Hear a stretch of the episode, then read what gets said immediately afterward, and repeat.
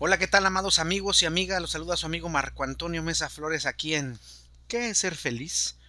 Me pidieron que hiciera un podcast de un tema interesante y el pedido viene desde la ciudad, de más bien desde el país de Chile. Y habla de hombres y mujeres traumatizados en sus iglesias, pero que se niegan a dejarlas. Incluso se hacen pastores o pastoras, al que yo llamé no soltar la iglesia, aunque ésta me tenga traumado. Así que agarren sus asientos y comencemos.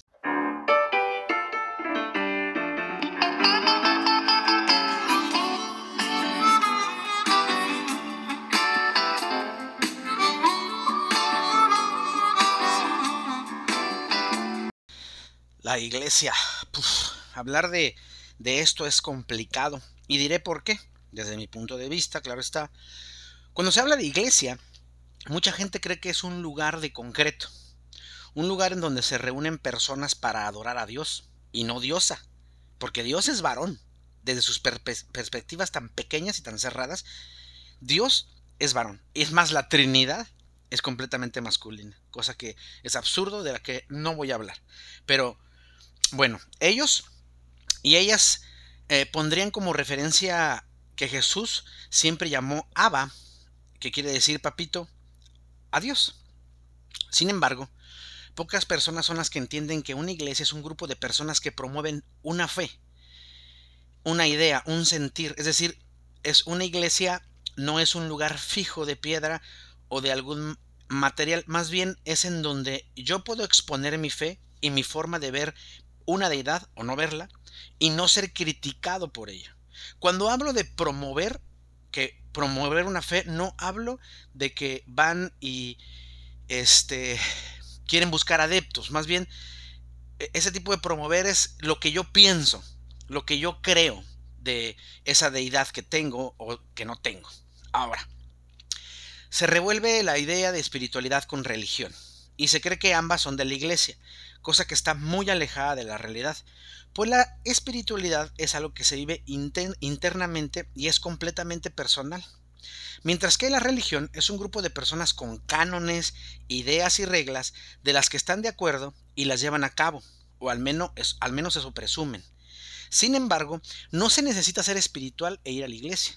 Pero, fíjense bien, pero, más bien escuchen bien, la espiritualidad se debe compartir, así como se escucha o se lee, depende del caso porque es primordial dentro de la eh, espiritualidad dar y recibir, pues no existen los rambos espirituales. Es decir, las personas que van por la vida solo diciendo que son espirituales y no comparten lo que creen, aquellos que se jactan de espiritualidad pero no la comparten, no son tan espirituales como ellos presumen.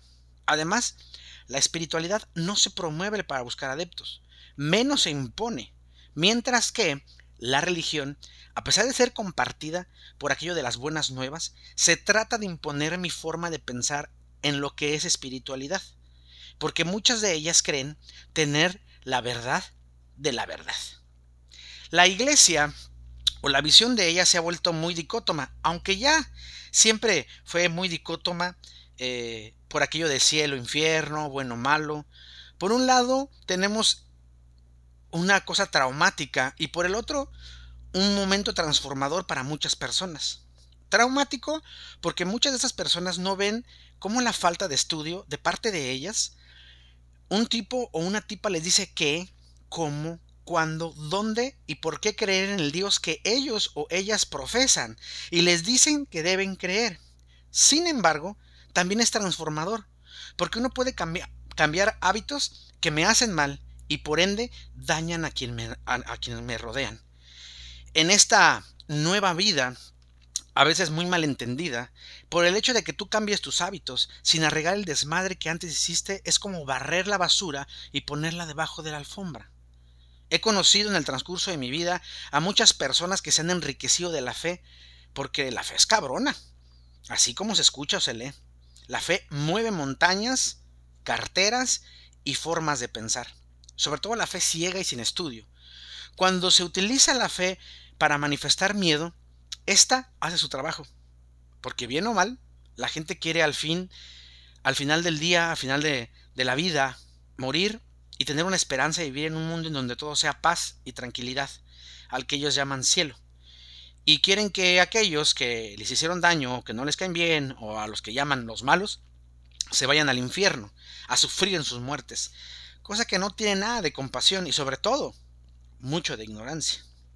La gente que comulga con la iglesia, con la estructura, va cada domingo y otros van más días a cada culto a este lugar, para expiar sus pecados, para no ser tan malos como X o Y, mientras que la gente que comulga con la iglesia como centro en donde se reúnen para poder compartir la fe, que son los menos, se reúne para alimentarse de los demás pensamientos y así proyectar sus mejores momentos, para poder, crear una fe enormemente genial y ser mejores personas cada día. Así es. Ahora, quiero dejar claro que el ser fundamentalista no me exime de tener una espiritualidad. Aunque a algunos de los liberales les duela esto, es la verdad. Claro que los fundamentalistas también son espirituales pero su espiritualidad es un poco cerrada y llena de prejuicios, por lo que yo prefiero verlos de lejitos. Podría escucharlos, pero no creer y no creo estar de acuerdo con su concepción de muchas de las formas de ver la vida y sobre todo de ver la espiritualidad. Espiritualidad es una palabra griega que se, se deriva de spiritus, que quiere decir aliento, soplo o respiro. Alice que es relativo a, y el sufijo dad, que indica una cualidad. Esto etimológicamente es todo lo, eh, lo, relativo a la cualidad, lo que me da un respiro o lo que me da un aliento o me alienta a hacer algo. Es interesante cómo algunas comunidades ven la espiritualidad. Por ejemplo, en la India existen cuatro leyes espirituales y daré mi interpretación de cada una de ellas. Estas son Número uno, la persona que llega es la persona correcta. Como seres humanos atraemos, aunque no nos guste, situaciones, cosas y personas. Cada persona que nos rodea está ahí porque algo nos debe enseñar y porque algo les enseñaremos.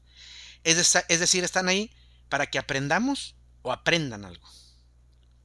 Número dos, Lo que sucede es la única cosa que podía haber sucedido. No existe nada, escuchen bien, lean bien, no existe nada en nuestra vida que no se dé de la manera que nosotros quisiéramos que se diera. Es decir, no hay si yo hubiera, ni tampoco es que se hubiera decidido X o Y. No, lo que pasó, pasó. Es decir, no hubiese sido de otro modo. Es una lección de vida. Todo lo decidido es perfecto aunque resistamos, aunque eh, resistamos, que no hubiese sido así. Todo lo que hacemos es perfecto y en algún momento de nuestra vida nos damos cuenta que sirvió para algo.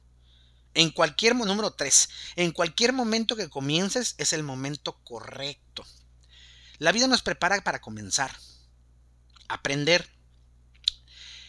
Y si lo aprendemos nos va a ayudar a ser más saludables y todo y sobre todo ser mejores personas en cualquier momento que comiences es el momento correcto, nos dice que hay que comenzar. Y cuando tengamos la madurez es cuando vamos a dar el primer paso. Número 4. Cuando algo termina, termina. Lo que termina en nuestra vida nos hará evolucionar.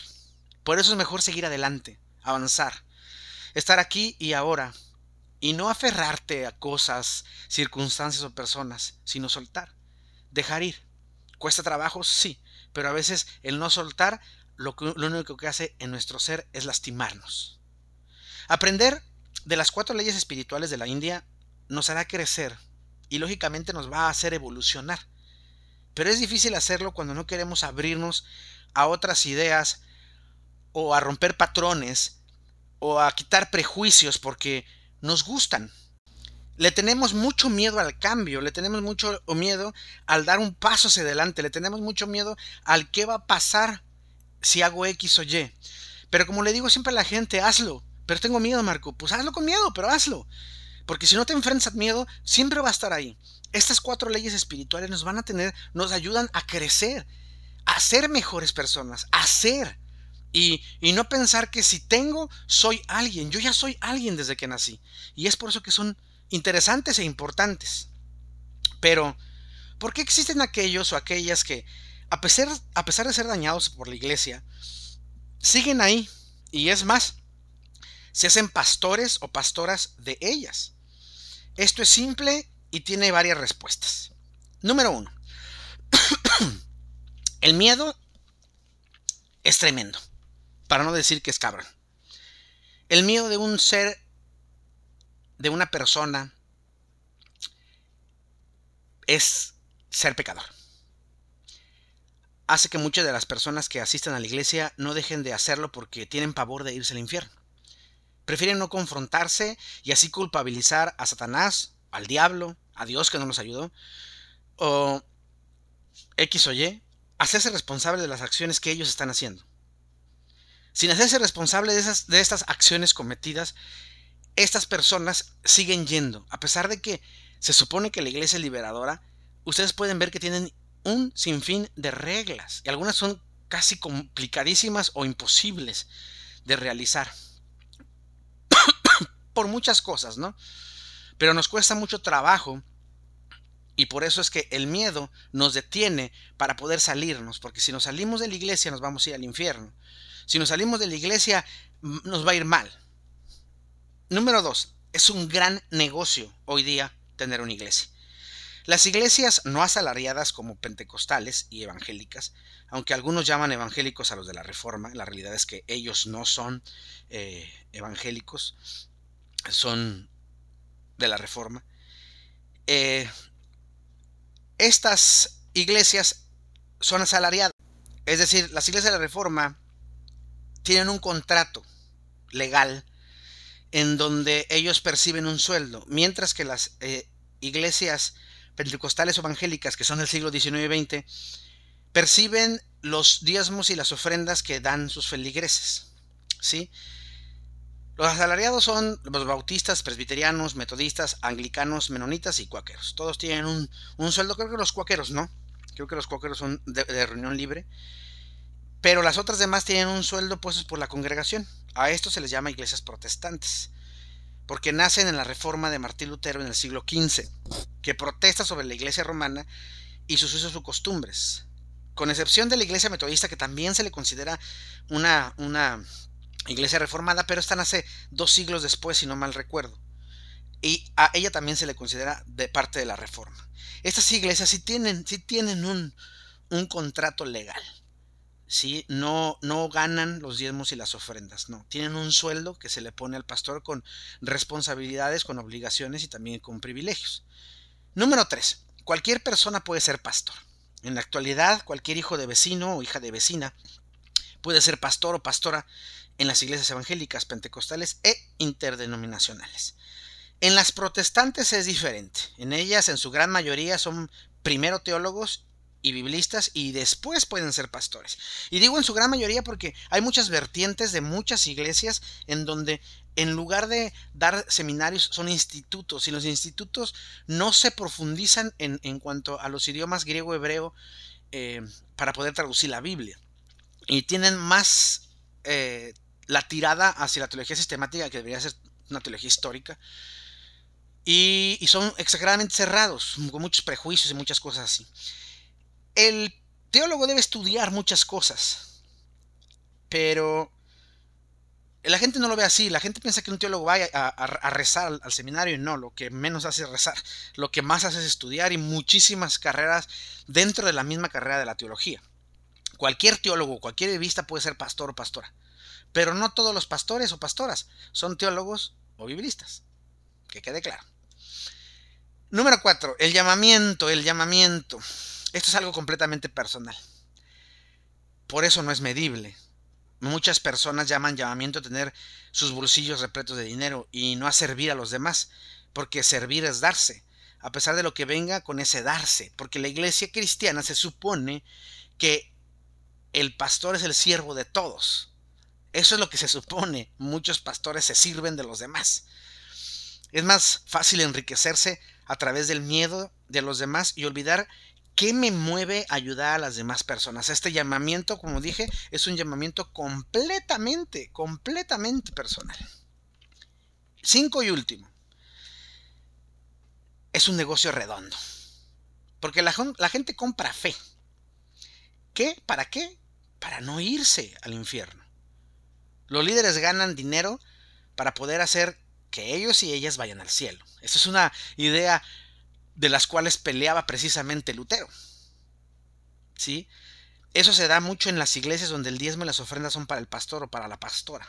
En las iglesias reformadas, vuelvo a repetir, los pastores tienen un sueldo fijo, a los que llaman asalariados. Sin embargo, sin embargo, quiero dejar también claro que no porque seas pastor reformado estás lejos de, de ser a lo mejor un truán, una truana. Bueno, ahorita están viendo eso de la ordenación de las mujeres, gracias a Dios, odiosa en las iglesias. Pero sí queda claro que ellos son asalariados y aún a pesar de eso, muchos utilizan el miedo para mantener sus iglesias eh, con gente y eso no está bien. No soltar la iglesia, aunque ésta me tenga traumado, es algo actual y de mucha influencia. He escuchado y leído cosas como las y los teólogos solo usan la Biblia para tergiversarla. Y eso me da, me da mucha risa, pues resulta que las y los teólogos son las personas que traducimos la Biblia. Y son los pastores y pastoras sin estudios las que leen esas traducciones y la tergiversan por no conocer usos y costumbres, por no saber hacer exégesis, que es precisamente qué estaba sucediendo, qué pasaba, cómo vivía la gente en aquellas épocas, cómo, cuáles eran sus tradiciones, cuáles eran sus costumbres, cómo veían esto, cómo veían aquello. Y lo que hace un eh, eh, es precisamente eso, saber la exégesis y poder darle una mejor interpretación a lo que está diciendo el documento sagrado a un pueblo sagrado desde su punto de vista, claro está. Eh, es más, he escuchado a muchos pastores decir que la palabra de Dios es la Biblia, la palabra de Dios es un libro. Desde el punto de vista del cristianismo, la palabra de Dios es Jesús, pero no han leído Juan 1.1, y si lo han leído no lo han entendido. El trauma de muchas personas que después hacen pastores o pastoras radica en que ellos y ellas ven a la iglesia como un lugar de recursos, es decir, un lugar en donde se van a enriquecer, a llenar sus bolsillos o carteras de dinero, porque es más fácil engañar a los demás que estudiar, porque venderles un infierno inexistente hará que ellos y ellas den sus dineros, sus fortunas y hasta su vida con tal de que cuando mueran ellos puedan ir al cielo. Me acuerdo mucho de que eso peleaba a Martín Lutero. Se decía en aquel tiempo, no me acuerdo quién era el Papa, pero para hacer la capilla sixtina, les decía que cuando aventaran una moneda de oro, cuando caía el clic, automáticamente el alma de alguno de sus familiares se iba a ir al cielo, iba a salir del purgatorio. Por favor, eso es mentira, el infierno no existe. Hay que leer y yo sé que para muchos puede ser un shock, pero no existe en el documento bíblico, no viene esa palabra. No existe. No soltar la iglesia, aunque esto me tenga traumado, es, es algo tan normal el día de hoy. Pues para muchos y muchas es un buen negocio de fe. ¿Sí? Siempre será un muy buen negocio para aquellos y aquellas que no le entiendan y que al final no les importe la humanidad y por eso se enriquecen de ella. Son personas que abusan de gente que necesita algo, en este caso el amor de Dios, y ellos se lo venden. Y podemos ver a mucha gente enriquecida por eso. Por eso es que soltar la iglesia no es tan fácil. No es el tan, no es el tan la iglesia porque sus intereses mezquinos, aunque muchos y muchas no lo acepten, porque es mejor joder a los demás que enseñarles a ser libres, sin preocupaciones, sin tener que tenerle miedo a Dios o a diosa, sino sentir que temer a Dios es no hacer lo que me dice alguien. ¿Sí? No entendemos que lastimar a los demás es el verdadero temor a Dios o diosa. Es respetar la humanidad. Falta muchísimo para descubrir, para analizar y sobre todo para estudiar. Pero hay tiempo. Y eso me da esperanza para saber que al final del día la gente puede cambiar hábitos sin necesidad de joder a los demás. La gente no quiere soltar la iglesia porque le tiene mucho miedo a lo que va a pasar. Y yo les puedo decir una cosa, realmente cuando tú conoces a Dios, Él te hace libre. Dejas de creer en los monopolios. El cristianismo no tiene el monopolio de Dios. Dios, si fuera así, entonces Dios sería un ser eh, muy pequeño. Si nosotros podemos encerrarlo eh, eh, en, en nuestra religión, entonces Dios es pequeño, muy pequeño. No sueltan la iglesia porque les da miedo. El miedo es lo que los paraliza y después el miedo es el que los envalentona para poder enriquecerse. ¿De qué? Del miedo de los otros. Hasta que se la creen. No soltar la iglesia es la cosa más absurda que, que puedes hacer. Suéltala, déjala ir. Y acércate al Dios que tú quieras, pero acércate. Sé mejor persona. ¿Cuál es la mejor religión? Aquella que te hace ser mejor persona. Para ti y para los que están a tu alrededor. Por lo demás, amigos míos, les dejo un abrazo enorme, sanador, muy nuestro. Búscame en las redes sociales, en todas soy Marco Antonio Mesa Flores. En Facebook, mi foto de perfil es Buda, Jesús y Krishna en un puente porque ellos no tienen problema. Ellos pueden caminar juntos. Y la foto de atrás tiene un letrero de advertencia muy divertido. Instagram y Twitter es una foto mía con una camisa, creo que una guayabera. En Instagram creo que sí, no, en Twitter creo que es una camisa azul eh, que dice Canash. O en www. Mesa Flores, ahí está el blog Pregúntale a Marco, en donde pongo los podcasts escritos y algunos otros escritos que tengo. En mi correo electrónico, reverendo-czy.hotmail.com. Y si son muy buenos para leer, tengo mi columna en Camina conmigo en www.primeravueltanoticias.com en la sección de colaboradores, ya no se llama opinión, colaboradores se llama. Entonces les mando un abrazo, un abrazo cósmico, un abrazo eh, sanador, un abrazo... Eh, que estoy arreglando aquí unos asuntos. Les decía a alguien que yo no edito, me gusta que sea natural, tal y como estoy haciéndolo. Así que les mando un abrazo cósmico, recuerden, mi voz irá conmigo y si la iglesia te tiene traumatizado, huye y no te acerques a tu opresor. Les mando un abrazo cósmico. Bendiciones.